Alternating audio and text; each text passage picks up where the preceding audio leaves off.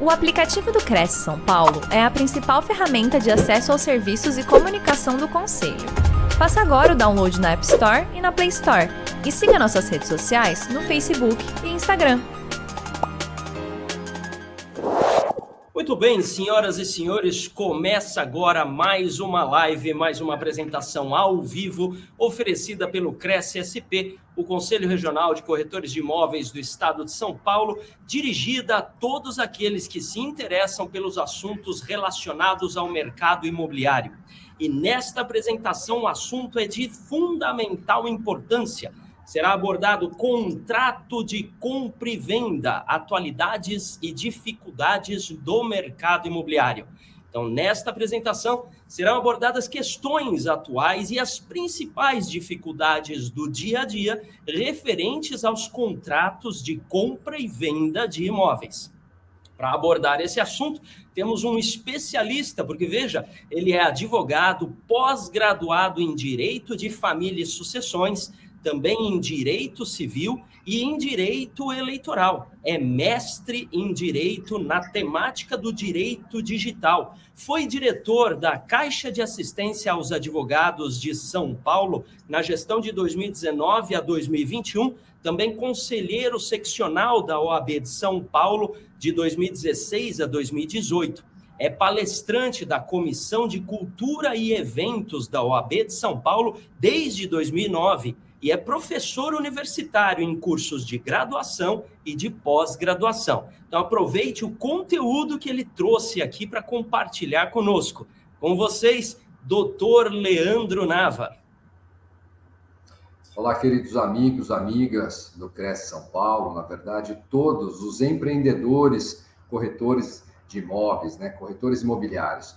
É um prazer, é uma grande alegria estar aqui. Anderson, agradeço na sua pessoa a toda a equipe do Cresce São Paulo pela oportunidade e mais uma vez pela oportunidade, mais uma vez pelo convite de estar aqui e que tenhamos aí a oportunidade de batermos um papo, falarmos um pouquinho sobre contrato de compra e venda atualidades e também as dificuldades dentro do mercado imobiliário.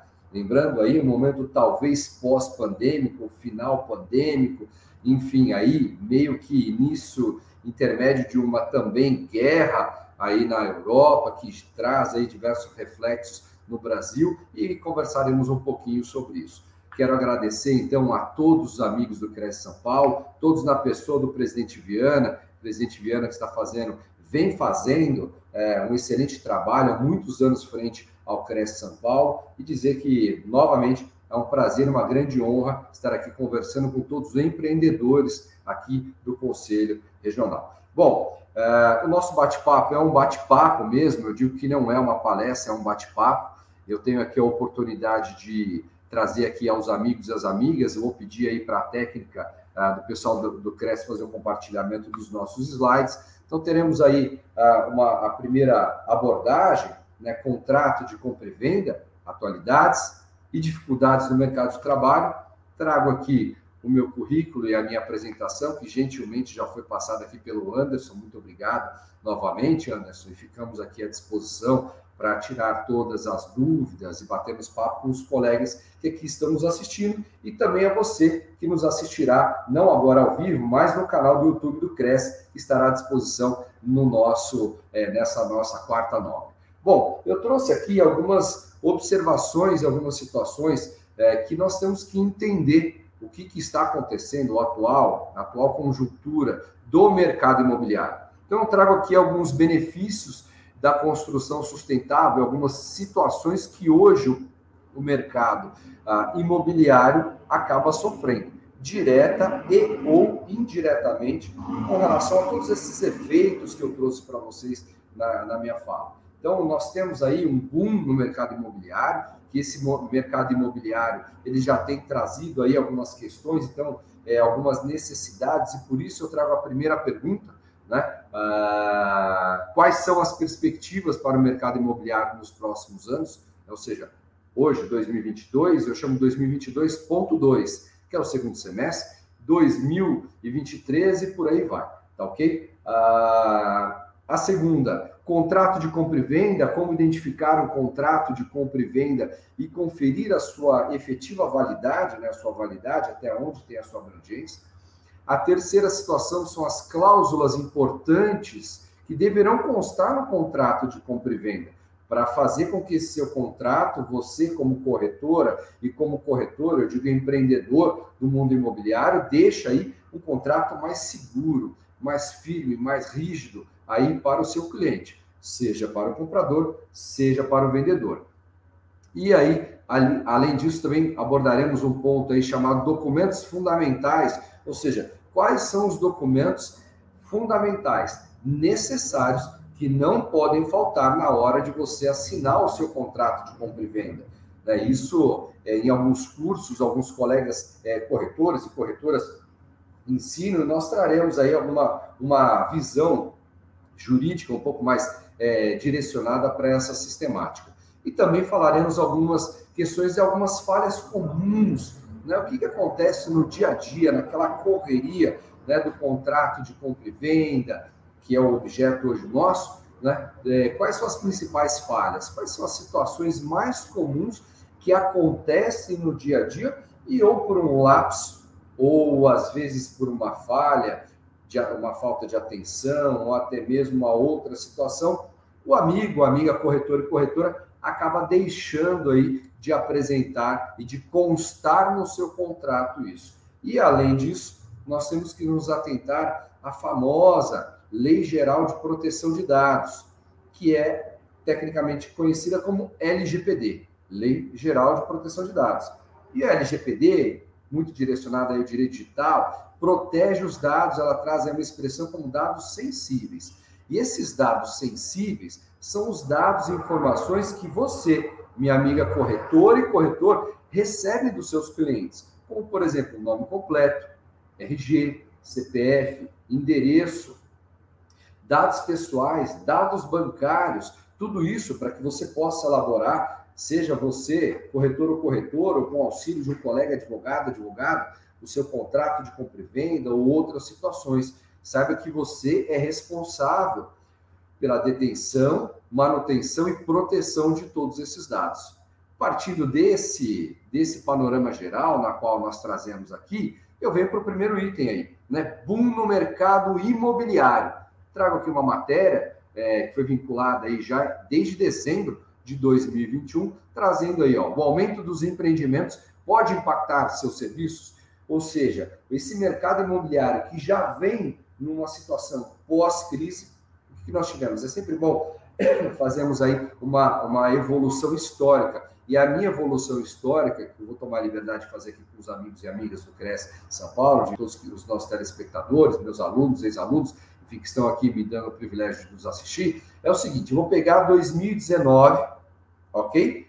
Uh, período um pouco mais de um ano e meio aí, dois anos de eleição presidencial, eleição para governador, para deputado estadual, federal, senador, ou seja, as principais eleições, a reativação do mercado é, consumidor de uma forma geral, ou seja, não só o mercado imobiliário, mas o mercado como um todo, né? mercado financeiro como um todo. 2020 aí tendo aí um aquecimento bom, é, um início, uma potencialização de grandes construções, não só na capital de São Paulo, no estado de São Paulo, mas em todas as 26 capitais do, dos estados, né, os 26 estados, mais o Distrito Federal, tiveram aí sua, o seu aquecimento econômico muito grande, puxado pelo mercado imobiliário. Porque o mercado imobiliário, se não for o, é um dos mais importantes, tirando a questão, obviamente, do agronegócio, é um dos mercados, acaba sendo um dos mercados mais importantes, seja de, é, é, para empregar pessoas direta e indiretamente.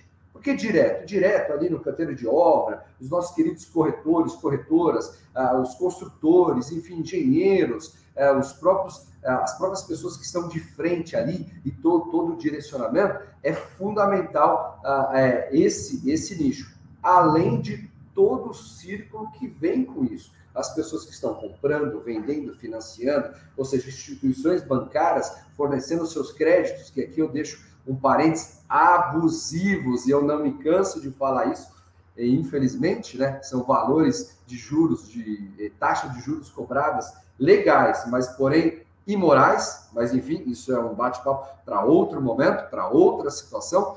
Porém, em 2019 tivemos esse boom e 2020 também. Porém, vão se lembrar, final do ano, começo do ano, fevereiro, aquele carnaval já meio que preocupante. 20 de março de 2020, decreto federal caracterizando o Estado, é, a República Federativa do Brasil, sofrendo aí por uma pandemia chamada Covid-19. Lockdown, fecha tudo, para tudo. Muitas pessoas perderam os seus rendimentos, faturamentos, os seus trabalhos, sejam formais e ou informais, e automaticamente o mercado imobiliário. Já falei que era um dos mais, era um dos principais é, hubs ou, ou, ou, pilares da economia nacional, né? E está também internacional, mas aqui Brasil nacional também teve que parar. Parou sua importação, parou a sua exportação, parou o seu labor, o seu trabalho diário com os operários, enfim, compra e venda, financiamento, e nós tivemos também um grande problema, que foi o quê? A questão do alto índice de inadimplência das pessoas que perderam seus empregos e não puderam quitar o seu contrato. Isso impactou diretamente a você, meus queridos amigos e amigas corretores, eh, empreendedores, né, corretores imobiliários. Justamente por quê? Porque vocês sofreram muitas rescisões contratuais. Muitos clientes de vocês entraram em contato dizendo: olha, não consigo mais pagar, não consigo dar andamento mais com aquela minha parcela, aquelas intermediárias que são pesadas, não consigo mais. E aí, passado aí o período de 2020, elaboração e criação das vacinas iniciais, 2021, é, início da vacinação, agora 2022, o reaquecimento do mercado imobiliário. E esse boom, com esse reaquecimento desse mercado imobiliário, traz para nós, vocês, empreendedores aí, é, corretores e corretoras imobiliários, a possibilidade de resgatar aqueles imóveis e aquelas obras que, infelizmente, foram paradas por questões financeiras, logísticas. Tivemos aí esse problema também da guerra, enfim, é, da invasão da Rússia frente à Ucrânia, que é um absurdo, mas enfim, também não entraremos nesse mérito, que também acabou atrapalhando um pouquinho as exportações internacionais de alguns produtos, enfim, porém o mercado imobiliário mais do que aquecido. E aqui eu trago algumas situações é, que nós temos que nos atentar, principalmente a essas questões com relação a esse impacto, o que vamos esperar de 2022.2, segundo semestre, e 2023 em diante. Fazendo aqui uma, uma análise, eu trago aqui, olha, com o aumento dos empreendimentos, podemos impactar, como, como esse aumento vai impactar nos serviços? Bom, tivemos aí um grande aumento na taxa Selic, né? um repasse no crédito para o financiamento, e o consumidor, por óbvio, quem paga a conta ao final é sempre a pessoa física, é sempre o consumidor, é sempre, é sempre a parte mais vulnerável na relação, e aí o alto preço nos insumos. Justamente por quê? Por causa desse impacto pandêmico pandemia do Covid-19 e também agora a guerra. E automaticamente isso, esses aumentos que foram trazidos, obrigado pela técnica para jogar as informações para cima, para não atrapalhar aí o, o slide, uh, traz aí uma situação ruim. Por quê? Porque tivemos que, primeiro, re, realizarmos o refinanciamento, né? fazermos o, o refinanciamento, ou seja, aquele financiamento teve que ser refeito, adaptando aquelas questões das cláusulas, valores e situações outrora fixados antes do período pandêmico, né? infelizmente todos empregados e por aí vai, o maior índice uh, de desemprego de trabalho informal no Brasil e no mundo foi agora, né? É, o maior índice é, de custo inflacionário no Brasil e no mundo nos últimos 100 anos foram agora nesses últimos três anos, devido ao impacto do Covid e ah, da, da guerra também. Então, ou seja, isso não é só é, sorte ou azar do Brasil, e verifica-se aí em revistas internacionais de economia que, ao contrário, o Brasil, pelas adoções rígidas e firmes é, junto aí às suas questões políticas e financeiras, manteve-se aí o mercado bom e está tendo um aumento muito maior que muitos países e grandes players é, internacionais, no caso americanos e europeus, mas isso aí traz aí para nós o quê? Uma, um refinanciamento de médio e longo prazo dentro do mercado imobiliário que, em regra, não estava sendo aplicado. Com isso, você tem uma variação e uma oscilação de taxas. E à medida que você fica, é, você é, é, é tem essa obrigatoriedade, essa necessidade de refinanciar, você faz o que com juros? Faz também uma contrabalanceada. Ele também novamente oscila, gerando o quê? Um refinanciamento, um aumento de juros, aumento da taxa Selic, que já foi mencionado, e automaticamente o que? O custo maior. Então, a tendência da demanda é ela reduzir um pouco, justamente por causa do altíssimo índice cobrado das taxas e aí de atualizações. Partindo por essa ideia, e nós já temos aí algumas observações importantes, é, lembrando que a nossa temática fala em contratos de compra e venda, né? Atualidades e dificuldades no mercado imobiliário. Então, trouxe essas observações iniciais, nesse preâmbulo inicial com relação a essas questões de dificuldade é, trazidas aí pelo estado pandêmico, estado de guerra e por aí vai. E agora nós temos que nos atentar como vamos identificar um contrato de compra e venda e também, principalmente, conferir aí a sua efetiva validade. E para isso eu resgato o famoso compromisso ou promessa de compra e venda. Né? Nós temos aí, dentre todos os nossos amigos, corretores e corretoras que aqui nos assistem, colegas advogados e advogadas, que também nos dão o privilégio de, de nos assistir nesse, nesse nosso bate-papo aqui na Quarta Nobre, ah, essa informação e, esse, e essa condição né, que ela não chega a ser uma condição efetiva, mas é uma segurança muito grande ao seu cliente, comprador e também ao, ao prometente vendedor. Né? O que seria essa promessa de compra e venda? Os amigos corretores e corretoras, que agora, nesse período pandêmico, nós tivemos também uma grande procura dentro aí desse, desse ramo, dessa gama de mercado de trabalho, muitas pessoas também buscaram aí uh, estudar e trabalhar junto a esse mercado imobiliário, justamente por causa desse reaquecimento financeiro né, de toda a sociedade brasileira como um todo. Então, você precisa se resguardar junto a uma, uma promessa de compra e venda. E aonde está estipulado isso? No nosso Código Civil Brasileiro. Né? Traz lá artigo 462, artigo 463 e parágrafo único do artigo 463. Não vou fazer a leitura, porque está aí. Para vocês, amigos e amigas aí, corretores e corretoras, que quiserem, fiquem à disposição para fazer a leitura aí nos nossos slides, que estarão à disposição para vocês baixarem aí no site do Cresce ou na própria página do Cresce São Paulo no YouTube. Mas eu preciso explicar. O contrato de promessa de compra e venda, nada mais, nada menos que é um contrato preliminar.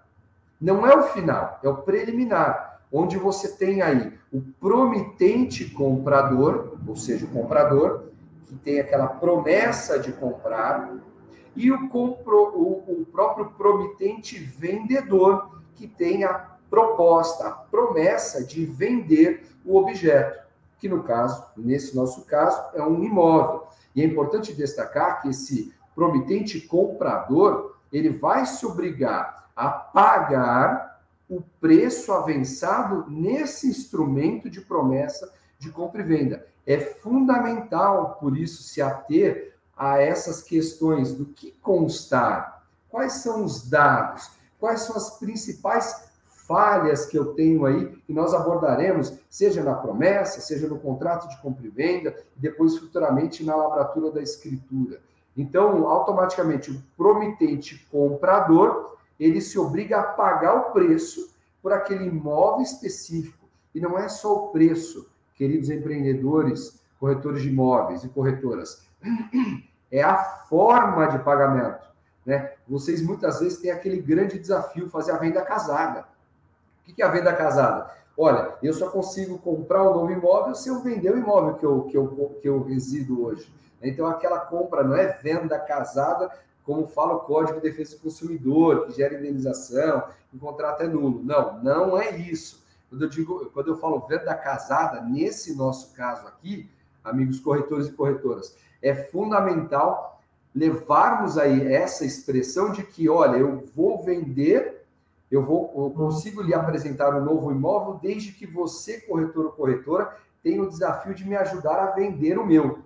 Eu quero dar aí um, um up, ou quero reduzir um pouco o valor que eu tenho, quero fazer um investimento, ou pagar um débito que eu tenho, quero minha, minha família aumentou, minha família diminuiu, né? Fiquei um pouco mais de idade, meus filhos mudaram, ou não, minha família está aumentando, ou seja, eu preciso da ajuda de vocês. Então, é fundamental essa promessa de compra e venda, deixar muito claro aí o que está constando, qual é o objeto, as condições, prazo, preço, condições para pagamento, se houver aí alguma questão condicionante ao pagamento, por exemplo, deixar o imóvel vazio, ou a, a, efetivação de uma obra, ou o início da realização de uma obra, tudo isso é fundamental. Vocês colocarem corretoras e corretores nessa promessa de compra e venda, baseando-se no artigo 462, 462 e artigo 463. Tá? E eu trago o artigo a, a, e esses artigos justamente para vocês saberem que isso está estipulado no Código Civil Brasileiro. E caso haja, caso não haja o cumprimento, vocês neste, nessa promessa de compra venda também precisam estipular o quê? As triintes. O que, que é isso? São as multas civis, né, em caso de descumprimento. Olha, o comprador teve algum problema e não pagou. Aí ele vai perder o sinal? Vai perder uma cota a parte do sinal? Qual é o valor estipulado nisso. O vendedor não quer mais vender por qualquer situação, ele vai indenizar o comprador, ele devolverá o valor dado é, é, a título de sinal em dobro ou uma cota à parte, gera perdas e danos ou alguma situação de lucros cessantes, em caso de imóvel é, não residencial, mas para finalidade comercial, tudo isso você, amigo e amiga corretor e corretora, precisa se atentar. Além disso, temos aí a necessidade também, um segundo documento, que é a escritura de compra e venda. Depois que você fez aquele ato, que é aquela promessa de compra e venda que nós acabamos de falar, você precisa formalizar. Então, eu trago aqui, olha, depois da promessa de compra e venda, que é aquele contrato preliminar, você precisa fazer o contrato definitivo, que é a escritura de compra e venda, que é um instrumento público levado lá a escritura para ser registrada junto ao notário, para depois ser lavrada mediante automaticamente a sua uh, o seu cartório de registro de imóveis. Então eu trago aqui, olha, o artigo 1417, mediante promessa de compra e venda, em se não pactuoso arrependimento celebrado por instrumento público ou particular e registrado em cartório de registro de imóveis adquire o promitente comprador direito real à aquisição do imóvel. O que, que isso significa?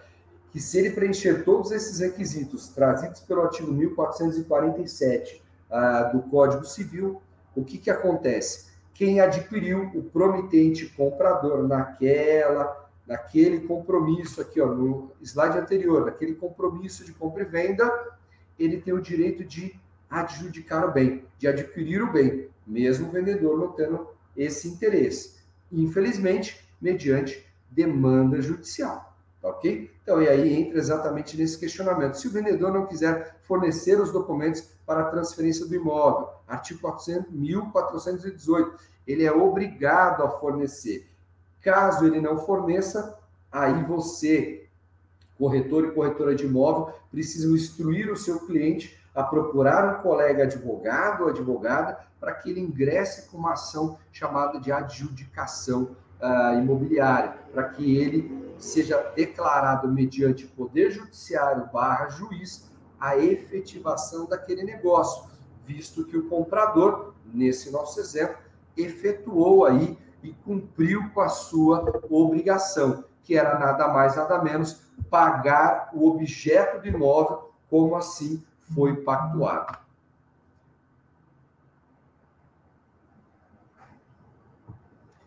Partindo dessa, dessa ideia, meus amigos, temos aí o contrato de compra e venda, que é o contrato pelo qual uma das partes se obriga a transferir a propriedade à outra, mediante o quê? Uma recompensa, uma contraprestação determinada em instrumento particular de compra e venda, ou aquele compromisso de compra e venda.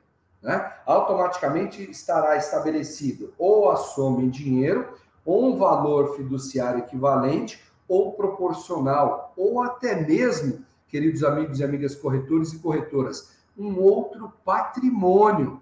Quantas vezes vocês já não ficaram naquela sinuca de bico no seguinte sentido: olha, você, por favor, meu amigo, minha amiga, você faça a minha venda do meu imóvel, mas eu vou lhe pagar um valor X e o restante eu lhe pago com, por exemplo, um veículo. Já não tiveram isso? Precisa constar aí a possibilidade, infelizmente, uh, desse, quer dizer, felizmente, de, desse, desse objeto, seja um bem imóvel, por exemplo, ou uma condição futura, né? Você precisa colocar aí. Então, é fundamental algumas questões aqui, ó. As duas partes devem ser capazes para celebrar aquele negócio jurídico, né? Ou seja, a compra e venda, o contrato de compra e venda. E o objeto, o imóvel, precisa ser um bem que nós chamamos lícito, ou seja, legal. Automaticamente não pode existir nenhum tipo de impedimento sobre aquele bem. Por exemplo, um imóvel que foi aí resgatado numa operação, sei lá, pela Polícia Civil, pela Polícia Federal e está em trâmite judicial, ela está penhorada, bloqueada, mediante aí porque é, era, por exemplo, fruto aí de venda ou tráfico de entorpecente e alguma outra situação, fraude tributária, e ela está ainda sob júdice. O que, que acontece? Vocês, amigos e amigas corretores e corretoras, precisam fazer o quê? O levantamento daquele imóvel. Não só junto ao registro, né? O registro é, imobiliário, mas também a titularidade, quem era o proprietário, seja pessoa física e, ou jurídica. Por quê? Vai que aquele imóvel já também está penhorado, por exemplo, em uma demanda tributária, em uma demanda trabalhista, em uma demanda de execução de pensão alimentícia, por exemplo, ou qualquer outra situação civil geral. Então, isso é fundamental. Por isso que as certidões e aí o apoio de um colega advogado, advogada, é essencial nesse momento. A segunda sugestão que nós passamos aqui é essencial que as obrigações do comprador e do vendedor em relação à negociação que está sendo realizada fiquem bem claras. As pessoas falam assim: olha, é difícil achar um advogado, advogada, um bom colega, advogado, advogada, que não fale o juridiquês. Você não precisa fazer aquele contrato junto ao seu parceiro da advocacia com um juridiquês, né? Nós brincamos, eu falo para os meus alunos, rasgando o vernáculo. Não, não é nada disso. Porém, todavia, entretanto, é muito importante que no seu contrato, que é o que nós sugerimos aos nossos clientes, nossos parceiros corretores e corretoras aqui no nosso escritório, que estipulem os contratos mediante tópico do comprador, do vendedor, do objeto, das condições de pagamento, da situação, do foro do pagamento, na falta de pagamento, quais são as multas condicionantes, porque se o contrato estiver claro, preenchido os requisitos do Código Civil, assinado por duas testemunhas, também que o Código solicita isso, facilita em caso de, de não cumprimento da obrigação, né? Eu falo isso muito os meus alunos da pós-graduação lá do Mackenzie, ou seja, pelo inadimplemento da obrigação, daquele negócio jurídico, daquele contrato de compra venda, ao entrar com uma ação uh, de execução de contrato, estão estipuladas de forma clara, expressa e objetiva todas as condições do contrato. E aí a terceira sugestão é a venda só se concretiza com a lavratura da escritura pública por um tabelião no cartório de registro imobiliário, né? É, você vai lavrar aí junto ao cartório de registro de notas, remete aí para ser lavrado junto ao cartório de registro imobiliário e essa etapa com a assinatura do contrato. É fundamental. Você só será detentor efetivo, ou seja, possuidor efetivo, quando você tiver a escritura devidamente lavrada em seu próprio nome. Então, aquela coisa, ah, depois eu registro no meu nome, ah, esse valor aqui é um pouco alto, então vou deixar para daqui dois, três meses. Cuidado, pelo amor de Deus, cuidado. Ah, mas eu tenho um contrato aqui, que é o, na década de 90, muita gente utilizava essa expressão, tem aqui um contrato de gaveta que me gera o direito de ter esse imóvel. Muito cuidado, queridos amigos e amigas, corretores e corretoras. Justamente por quê? Porque ao ser discutido esse contrato de compra e venda, você tem várias condições caso não esteja efetivamente registrado no nome do promitente comprador, no caso agora o efetivo proprietário, junto ao, junto ao cartório de registro de imóveis. Tá bom? Algumas outras observações que nós trazemos aqui, somente a título de informação, né? A compra e venda destina-se à transferência do domínio de uma coisa. Por quê? O que é a transferência do domínio? Não é a posse. Posse é uma coisa, propriedade é outra. Né? Quem tem a posse pode gozar e fruir daquela coisa.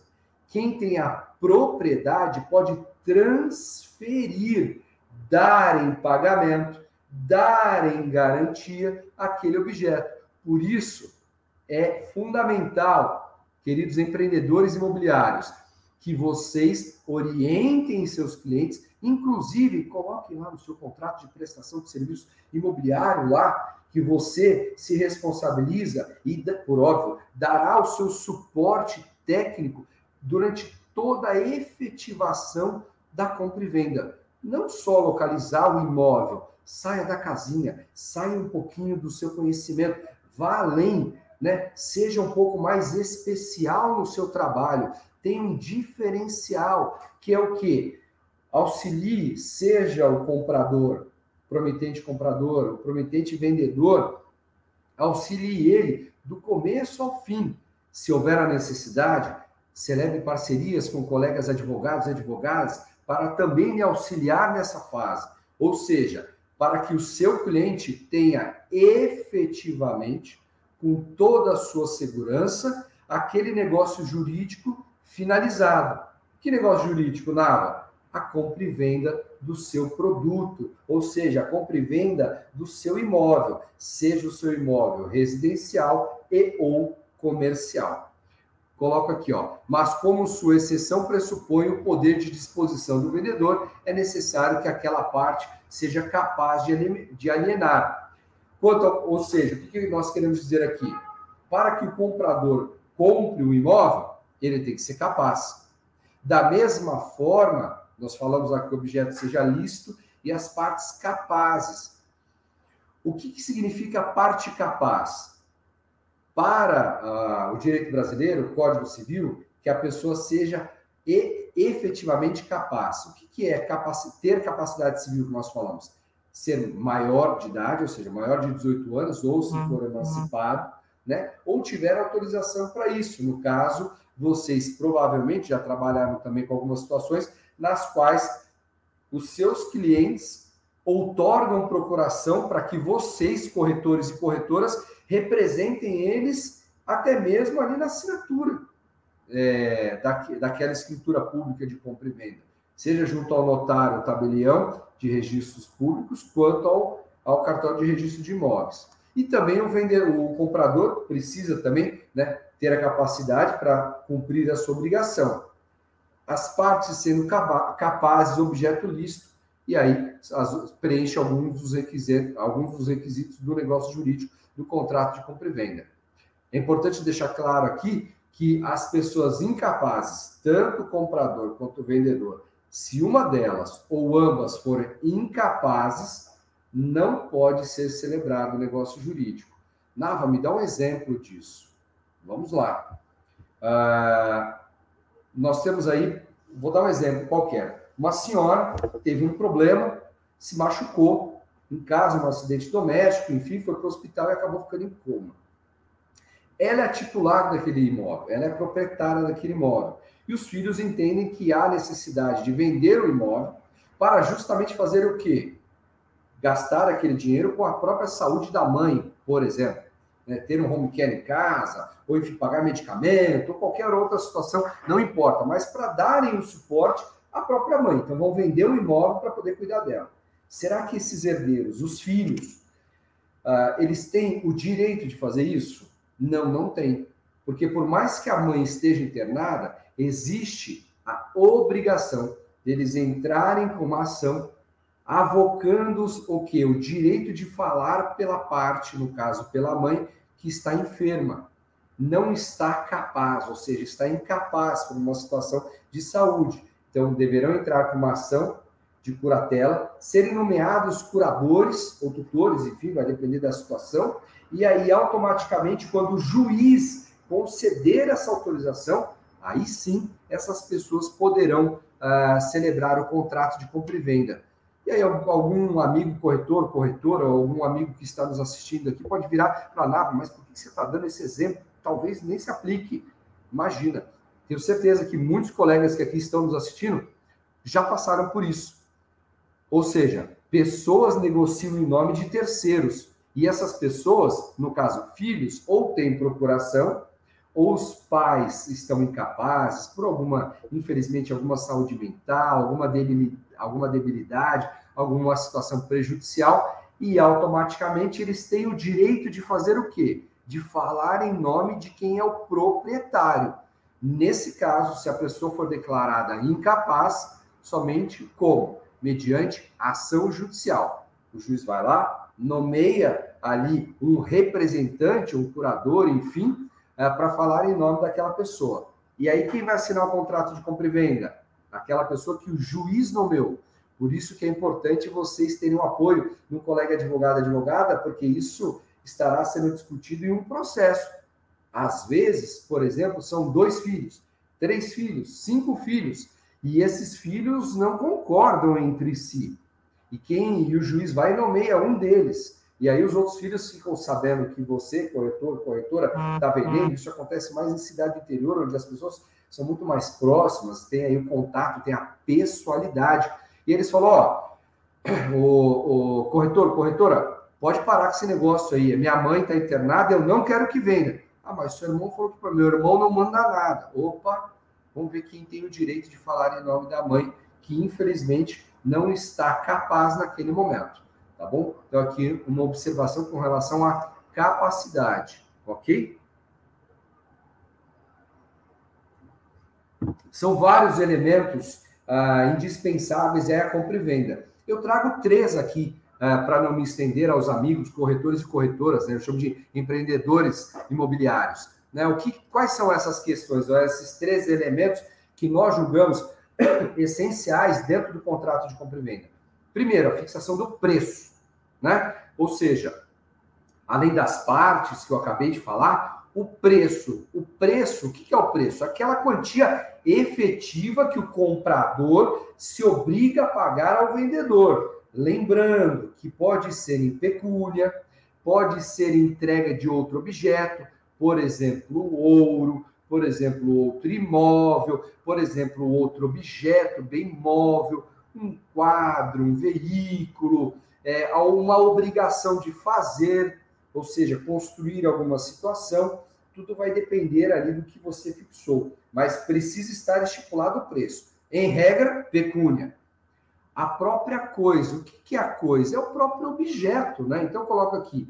Em princípio, todas as coisas no comércio podem ser objeto de venda. Os bens corpóreos, incorpóreos, as coisas presentes e também futuras, as coisas próprias e alheias, ou seja, de terceiros. E por que, que eu falo aqui futuras? Quando você, amigo corretor e corretora, vai fazer a venda de um empreendimento na planta, aquele apartamento já existe? Não, o próprio nome diz, está na planta. Ou seja, você está vendendo o quê? Uma coisa que futuramente será ratificada. Nem escritura pública ainda o tem. Então, ou seja, a construtora, a incorporadora, seja lá quem está fazendo aí a, aquele construindo, fazendo a, a construção, ela nada mais, nada menos traz o quê? A situação de que eu tenho uma promessa de que eu vou lhe entregar o imóvel. Caso não entregue dentro do prazo, ação judicial e por aí vai, e tem que entrar com ação contra ele sim. Viu, pessoal? Se não cumprir o prazo da entrega, mesmo aquele lapso temporal extremamente flexível, eh, de praxe de 180 dias, no centésimo, octagésimo, primeiro dia, não entregou, não cumpriu com a obrigação, processo. Justamente por quê? Porque você, promitente comprador, está cumprindo com a sua obrigação, que é exatamente o quê? Pagar Dói pagar, não dói? Então eles também precisam com, compartilhar com seu sobre, com o seu sofrimento, fazendo o quê? Cumprindo com o contrato, que é entregando a coisa. E o consentimento, que é exatamente a vontade das partes, vendedor e comprador, com relação à coisa, o imóvel e ao preço que está sendo pago por ele. Ok? Trago aqui algumas outras cláusulas que nós julgamos importantes, então eu trago aqui algumas sugestões, né? São sempre sugestões. Eu, então eu trago aqui, olha, qualificação das partes. Fundamental. Empreendedores imobiliários, corretores e corretoras. É fundamental vocês qualificarem aí as partes de uma forma completa. Nacionalidade, brasileiro, estrangeiro, da onde é, se tem RNE, que é Registro Nacional de Estrangeiro, se é brasileiro, se tem RG, CPF, aonde foi expedido esse RG. Agora, com o documento único, né, com o cadastro único, talvez facilite bastante, né? Mas nesse contrato você precisa trazer esses dados pessoais de forma bem detalhada, das duas partes, comprador e vendedor. Inclusive, pode até colocar aí, viu, é, amigos e amigas, telefone e e-mail de contato, porque serve como prova de notificação futura em caso de descumprimento, seja por quaisquer uma das partes, tá? Então deve constar aí principalmente se a pessoa é casada, se a pessoa não é casada, se a pessoa é viúva, se a pessoa é divorciada, se a pessoa vive em união estável, se há declaração, porque tudo isso reflete aonde? Na declaração de vontade e no partilhamento do patrimônio.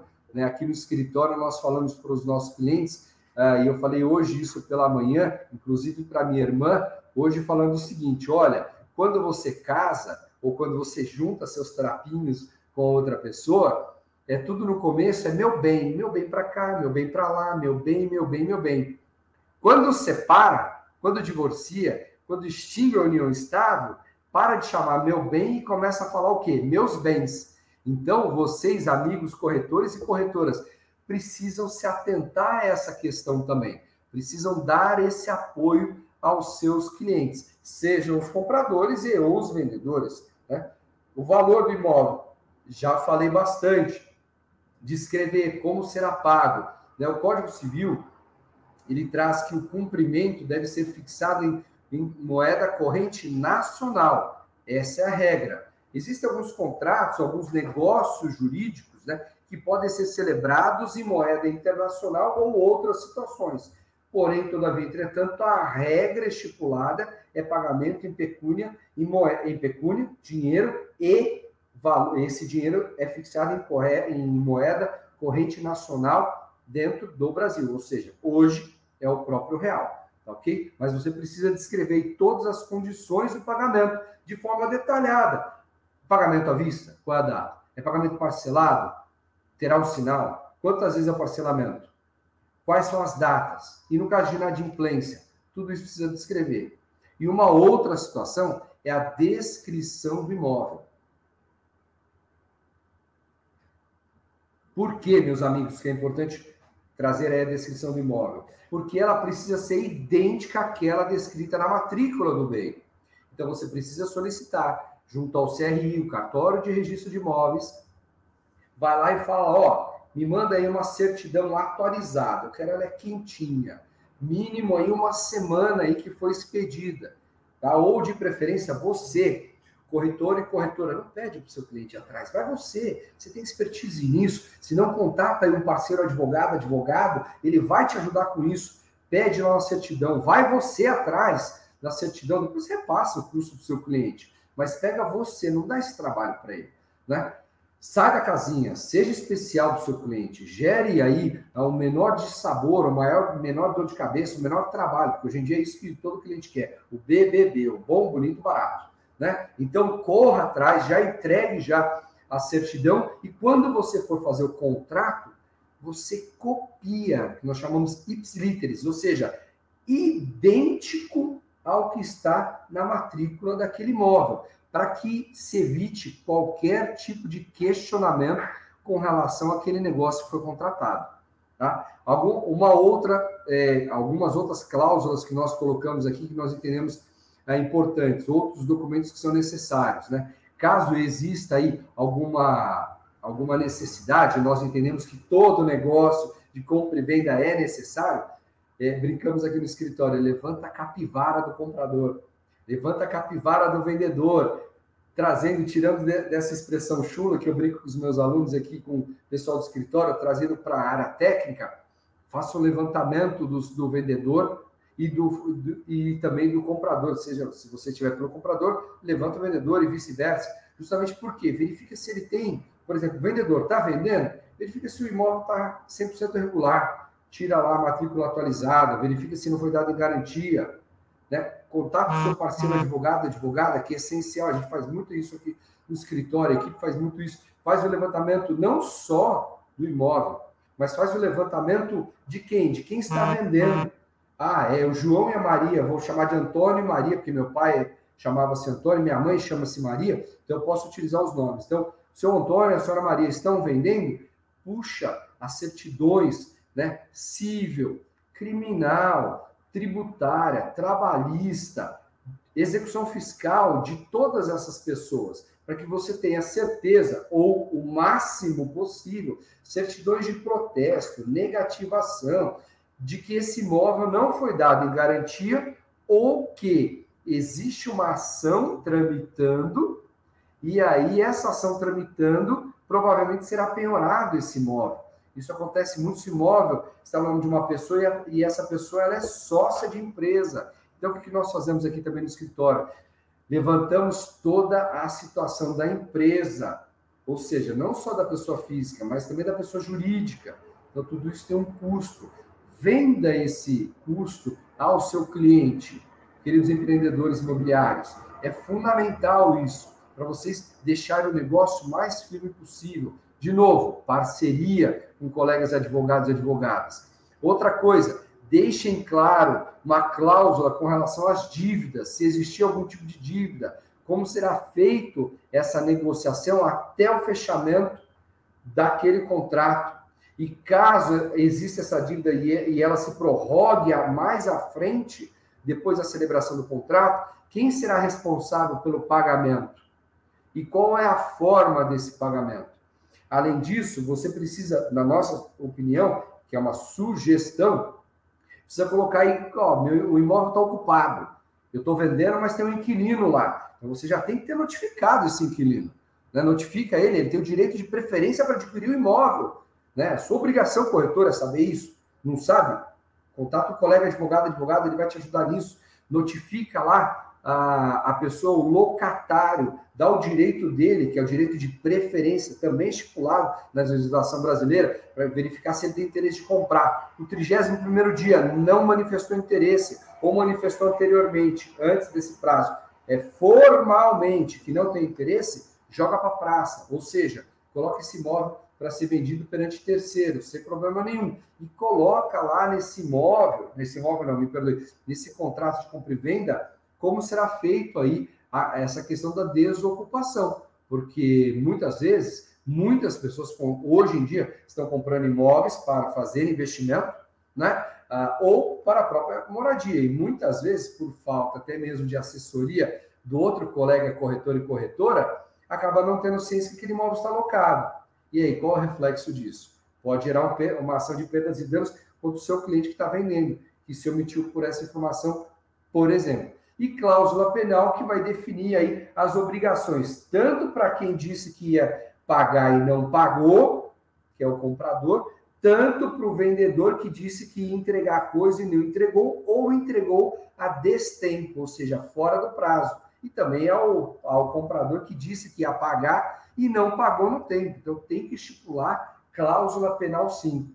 Já direcionando aqui para o final, em respeito até ao nosso próprio horário, aqui a vocês que estão nos assistindo, uh, temos aqui alguns documentos para uma transferência segura. Então, trago aqui, de novo, resumo: matrícula do imóvel, título aquisitivo, certidão negativa do IPTU. Se for um, um apartamento ou um imóvel em condomínio, declaração do condomínio, que está kit não há pendência, porque o próprio condomínio pode ter entrado com uma ação contra o proprietário do imóvel, porque ele não vem pagando a cota condominial, isso é muito normal hoje em dia.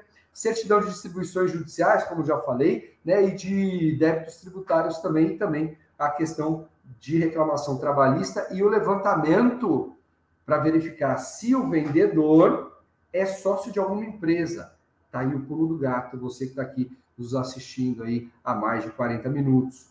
Tá aqui, fica aqui, eu, eu brinco com o pessoal, hashtag fica a dica, tá bom? Se atentem a isso. Pesquisa, verifique essa pessoa, o vendedor, o prometente vendedor, ele é sócio de alguma empresa. Se a esposa é sócia de alguma empresa, qual é a cota parte dessa empresa? Se ele responde com patrimônio pessoal, o capital pessoal, se esse imóvel foi dado em garantia em alguma coisa da empresa, pode ter sido feito. Então se atentem, coloque essas cláusulas aí e nós nos colocamos à disposição para auxiliar vocês também nisso, tá bom? E quais são os principais e mais comuns erros que nós verificamos auxiliando, tratando aí e ouvindo os nossos amigos ah, empreendedores imobiliários, corretores e corretoras de imóveis? Primeiro, né? Ele está lá no número 6. Mas eu vou tomar liberdade de, de falar que é o primeiro para nós, na nossa humilde opinião. Acaba sendo o erro mais crasso, mais comum. Uso indevido de modelo de contrato de compromisso, ou, ou compromisso, enfim, de contrato de compra e venda. Contrato, compromisso de compra e venda imobiliária. Se tem lá um modelão, e aquele modelão, alguém ou você mexe uma coisa e você salva o outro documento. E aí você utiliza o novo. E aí você deleta mais alguma coisa e você vai tirando, você vai tirando, você vai tirando. Ou seja, aquele seu documento principal, você foi excluindo determinadas situações que na correria do dia a dia você acaba não se atentando, deixando o seu contrato muito mais frágil, porque você está utilizando um modelão aí, um modelão que não é completo. Então, hashtag fica a dica para você. Segunda situação, qualificação incompleta das partes. Por isso que eu né, tive a oportunidade aqui de bater um papinho com vocês e esclarecer. Coloque a qualificação completa, se é brasileiro, casado, divorciado, união estável, quem é outra parte, se é sócio de empresa, RG, CPF, comprovante declara aí aonde a pessoa tem é, residência, de, é, compro, é, compro, é, coloca no seu contrato um comprovante de residência né, da pessoa que está comprando ou vendendo, ou algum, algum outro documento na qual ele tem essa opção. De novo, a descrição errada do imóvel, a descrição ela tem que ser ipsiliteris, lembra dessa essa expressão? Tem que ser igualzinha àquela declarada junto à matrícula cadastrada no registro imobiliário no cartório de registro de imóveis. Tem que estar igualzinha. Às vezes, por um lápis, não coloca de novo a forma de pagamento, com o prazo de pagamento, as condições, às vezes a oferta de um outro patrimônio, bem, é, é, bem móvel, um quadro, um carro, enfim, já falei sobre isso. A ausência de informações sobre a liberação e entrega das chaves. Pessoal, fundamental isso, porque quem compra um imóvel quer entrar no imóvel. Ele não quer ficar esperando. Quem compra o imóvel quer entrar no imóvel ou quer colocar aquele imóvel para alocar. Então, aquele imóvel precisa estar o quê? Livre e desimpedido de pessoas e ou coisas. Então, você precisa também deixar claro no seu contrato ou no seu compromisso, aí, na sua promessa de compra e venda. E o quinto, e já falei do sexto, mas enfim, que seria aqui o sexto, a ausência da descrição do estado de conservação do imóvel. Por quê? Porque isso gera uma depreciação no imóvel.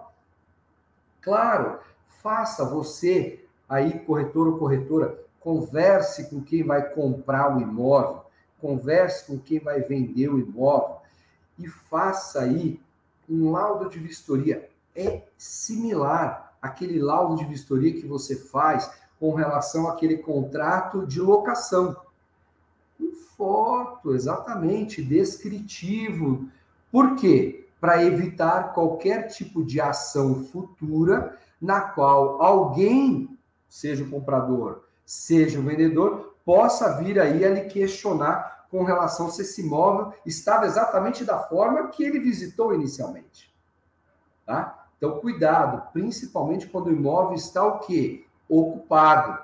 Às vezes na mudança, leva um lustre, leva um espelho, quebra um armário, quebra uma banheira, leva até o cano do chuveiro. Quantos problemas vocês não enfrentam no seu dia a dia aí, não é isso?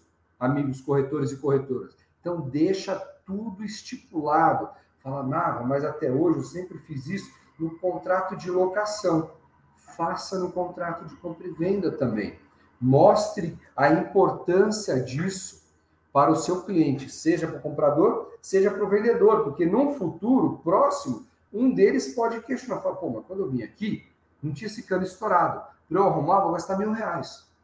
Não tinha, o cara foi tirar lá o chuveiro, quebrou o cano entre a lajotinha, né, aquele cano que entra no azulejo e que fica para fora. Tem que quebrar tudo aquilo. Ah, a descarga não estava uhum. entupida. Ou não tinha um curto-circuito na caixa de eletricidade. O ar-condicionado foi removido. Percebam? Parece bobagem. Mas ao final, o seu cliente, seja vendedor, seja o comprador, terá dor de cabeça.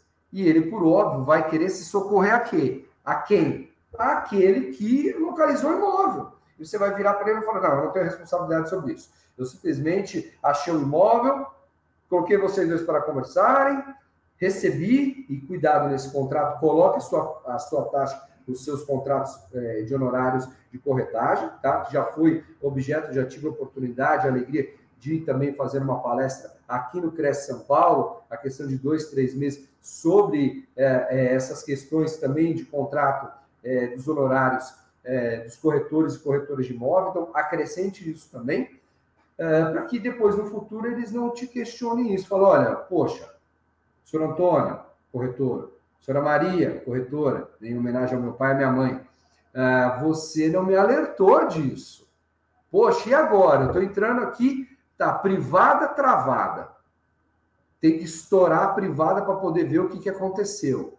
O cano quebrado, o cara levou o ar-condicionado, o cara quebrou a pia, trincou a pia, rebentou os armários, quebrou o espelho do, do, do armário, sei lá, X, né? Quebrou a, a torneira lá da, da área de, lá do lavabo. Tudo isso tem um custo. No final da, da ponta da caneta vai dar 2, 3, 4 mil para arrumar. E ele vai questionar você, corretor. Então, sai um pouco da casinha. Tenha esse olhar de diferenciação. Preste esse serviço um pouco mais detalhado. Né? Não, é, não é também só, não é só a sua função fazer a compra e venda, mas leve um pouquinho aí maiores informações, tá bom? E aí, já me direcionando ao final, é, eu trago aí a questão da proteção dos dados dos clientes, em atenção e nos atentando à própria Lei Geral de Proteção de Dados, a LGPD. A importância de manter as informações de seus clientes seguras torna fundamental que no seu contrato de prestação de serviços, o seu corretor e corretora, vocês fixem essas informações e sejam abordadas as questões de tratamento e proteção dos dados. O que, que eu quero dizer com isso? O que vocês farão com esses dados? Porque a partir do momento que eu, comprador ou vendedor, passo os meus dados sensíveis a você, corretor, para você elaborar a proposta lá, é, de compra e venda, promessa de compra e venda, você vai ter meu, meu nome completo, minha data de nascimento, se eu sou casado, solteiro, enrolado, sou brasileiro, é americano, britânico, que lá o que, que eu sou, ah, você vai ter meu RG, meu CPF, meu endereço, tudo isso a Lei Geral de Proteção de Dados chama de dados sensíveis. E a responsabilidade é sua pela guarda, zelo e proteção. Então, coloca uma cláusula no seu contrato. Essa lei aplica-se a todo mundo, aos condomínios e a você também, corretor e corretora. Tá bom? Olha só. E aí, direcionando aqui, trago aqui com relação à questão da rescisão contratual. A fim de identificar pontos falhos, a tempo de saná-los e de fortalecer os pontos positivos por meio de inserção de novas cláusulas, que possam adequar aos princípios e às bases previstas na própria Lei Geral de Proteção de Dados. Então, você precisa deixar claro dentro do seu contrato, a sua adaptação em caso de rescisão, porque, ou seja, o comprador vai te passar os, os, seus, os dados. O vendedor é obrigado também, se não me fornecer, nós já conversamos lá atrás, quais são as consequências, necessidade de entrar com uma ação e por aí vai. Então, você precisa ter a guarda, proteção desses dados. Ok? Deixar muito claro. E aí, o que, que nós trazemos aí, né, a título de finalização, para que vocês mantenham sempre a confiança e a pessoalidade junto ao seu cliente, seja comprador, seja vendedor, meus amigos. O que vocês precisam deixar claro aí? Nós trazemos algumas sugestões. Nos seus contratos, nós entendemos que algumas observações para a proteção desses dados e adequação desses dados são fundamentais. Por isso, são sugestões, né? Quais são os tipos de dados que vocês vão coletar? Todos esses dados que eu já te falei. Então, você precisa deixar claro lá no seu contrato. Precisa estabelecer cláusulas que informem a maneira como esses dados serão fixados e coletados. Mediante o quê? Doação. O comprador vai lhe doar esses dados, vai lhe fornecer esses dados. O vendedor, da mesma forma.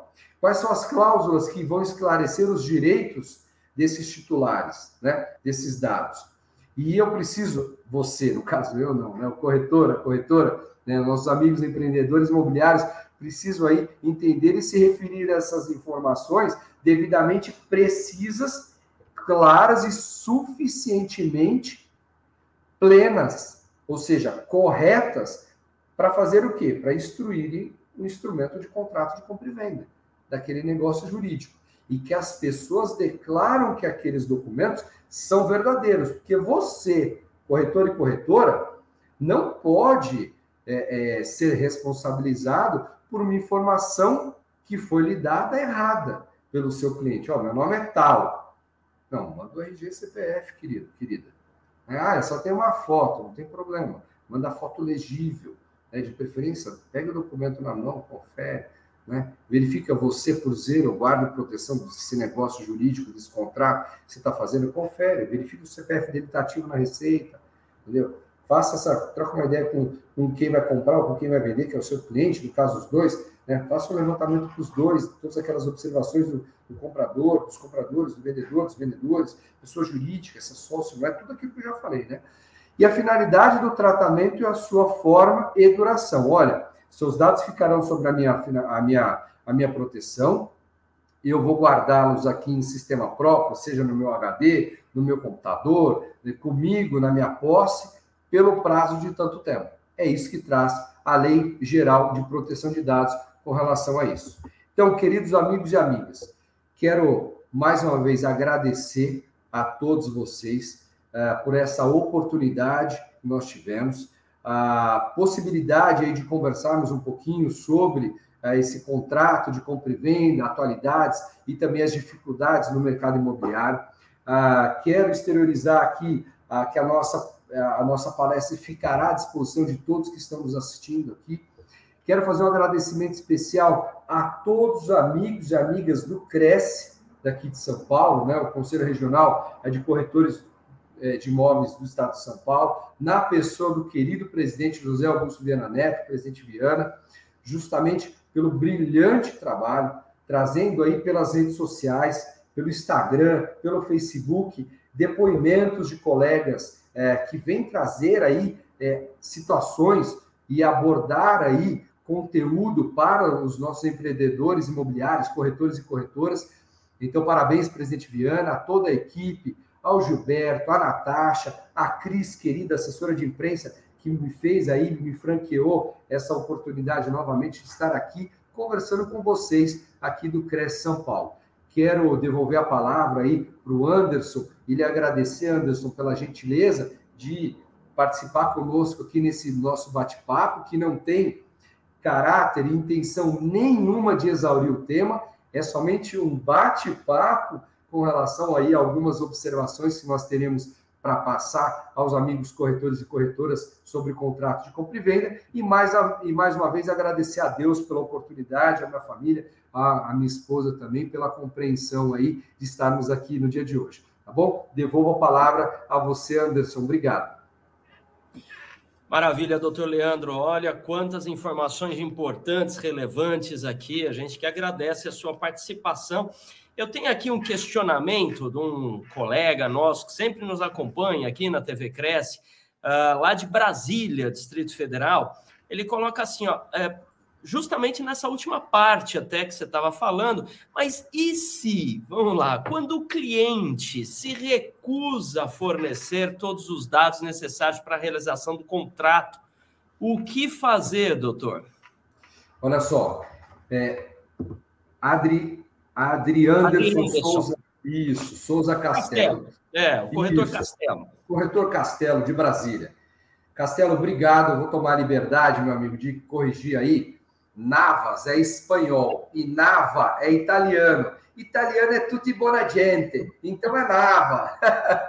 Mas Castelo, olha só, meu querido amigo, essa sua pergunta é fundamental. Por quê? Porque se você está fazendo a intermediação de um negócio jurídico, né, a compra e venda de um, de um imóvel, seja ele um terreno, um apartamento, não interessa o que seja, né, até mesmo um, um avião que é caracterizado pelo Código Civil, como um bem imóvel, né, um helicóptero, por aí vai, uma embarcação, tudo isso é imóvel, viu? Se os corretores não sabem, é bem imóvel, tá? Porque é, é passivo de matrícula.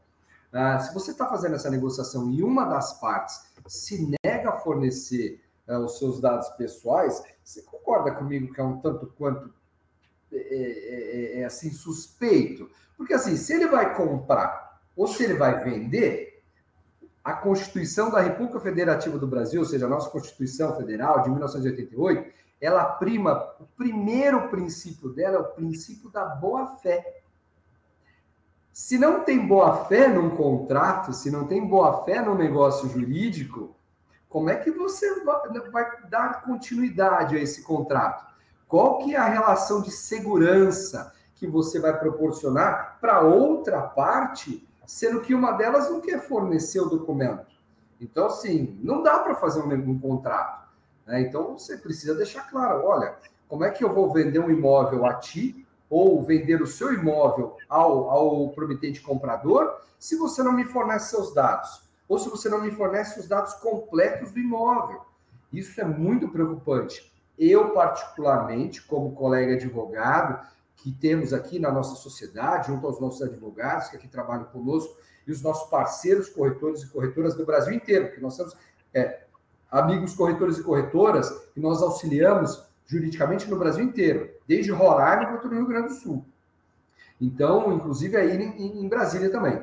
Então, o que, que acontece? É, nós orientamos a você, corretor e corretora, deixar estipulado lá no seu contrato de prestação de serviço a necessidade e obrigatoriedade de fornecimento dos dados, que a pessoa se responsabiliza pelo conteúdo e que isentando você de quaisquer responsabilidades.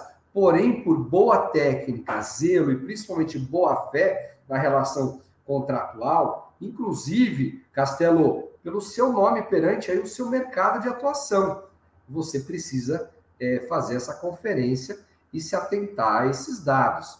Eu, particularmente, olharia com 90% de, de, vamos dizer assim, de preocupação, luz amarela, bem aberta, assim, para poder identificar o do porquê que a pessoa não quer fornecer os dados.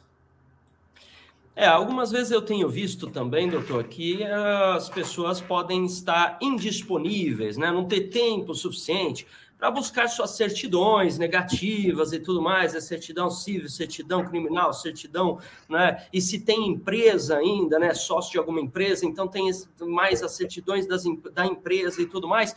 Então eu vejo alguns colegas, né, corretores de imóveis, que oferecem esse serviço para os seus clientes, comprador ou vendedor, ou mesmo locador ou locatário, né? E fala assim: não tem problema, senhor ou senhora né, ao valor de tanto, que aqui tem as custas da certidão, mais do meu trabalho e tudo mais, eu obtenho toda essa documentação para ti. Então, é uma condição também de ampliar aí o leque, né, o menu de serviços oferecidos na operação no mercado imobiliário. Também tem essa, e, essa situação. E, bom, Torin, se me permitir a, a, a observação, você está completamente coberto de razão. É essa situação, não é, em regra, amigos, eu chamo de empreendedores imobiliários, né? São corretores e corretoras, mas são empreendedores imobiliários. Claro. Ou seja, você não pode, meu querido amigo e amiga, se atentar somente à prestação básica de localizar o imóvel para um e fazer o elo com o outro. Não é elo de ligação, é só elo, pelo amor de Deus, senão fica redundante. Né? Fazer esse elo. Não! Se coloque aí, aproveite essa, essa sugestão que nós falamos, e brilhantemente o Boltori também já resgatou aí nosso bate-papo.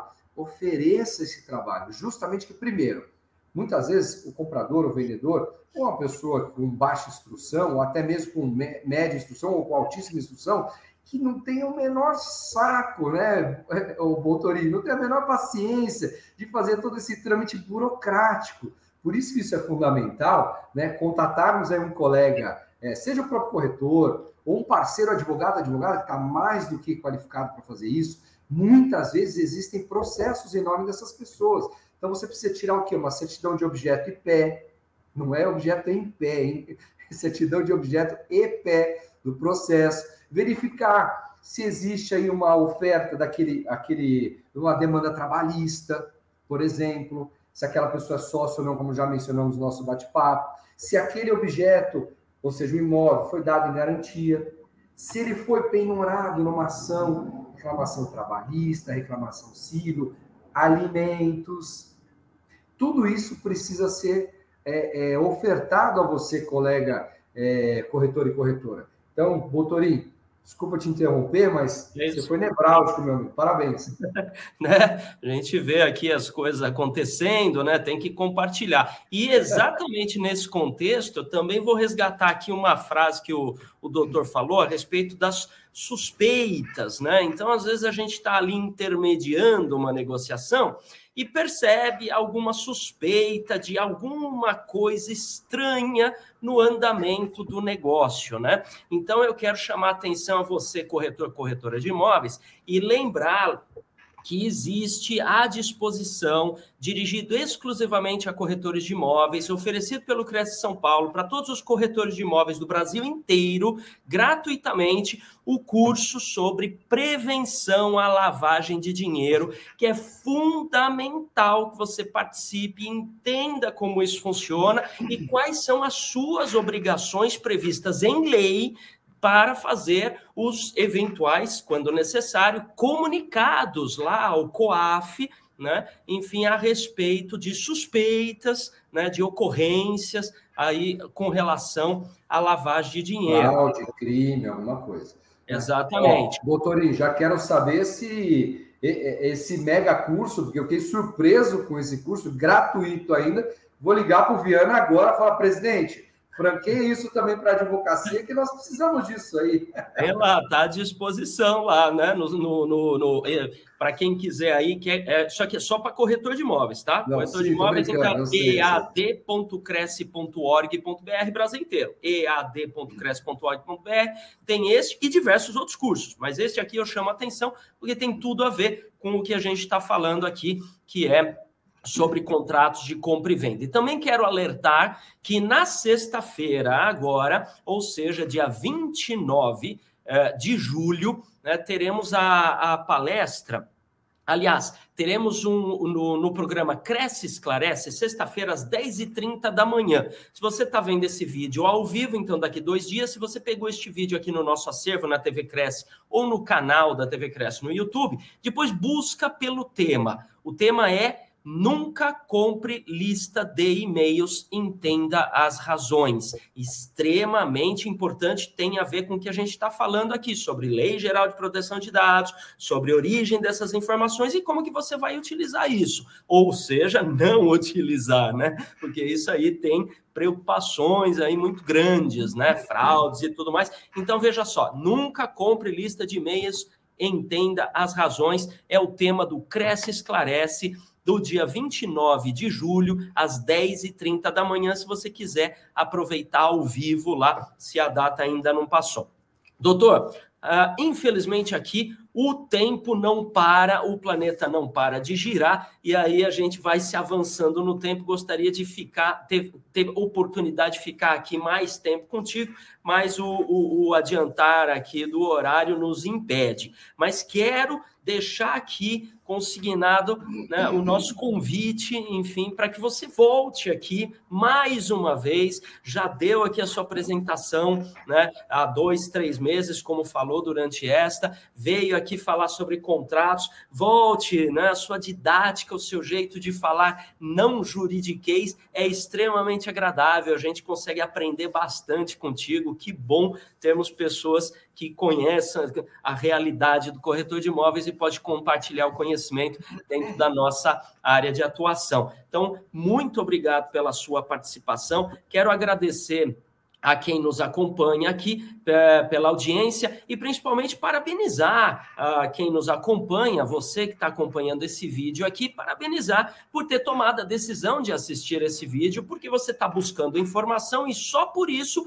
já está de parabéns, porque é um profissional que quer estar sempre atualizado e é desse tipo de profissional que o mercado precisa para ser ético, moral e competente.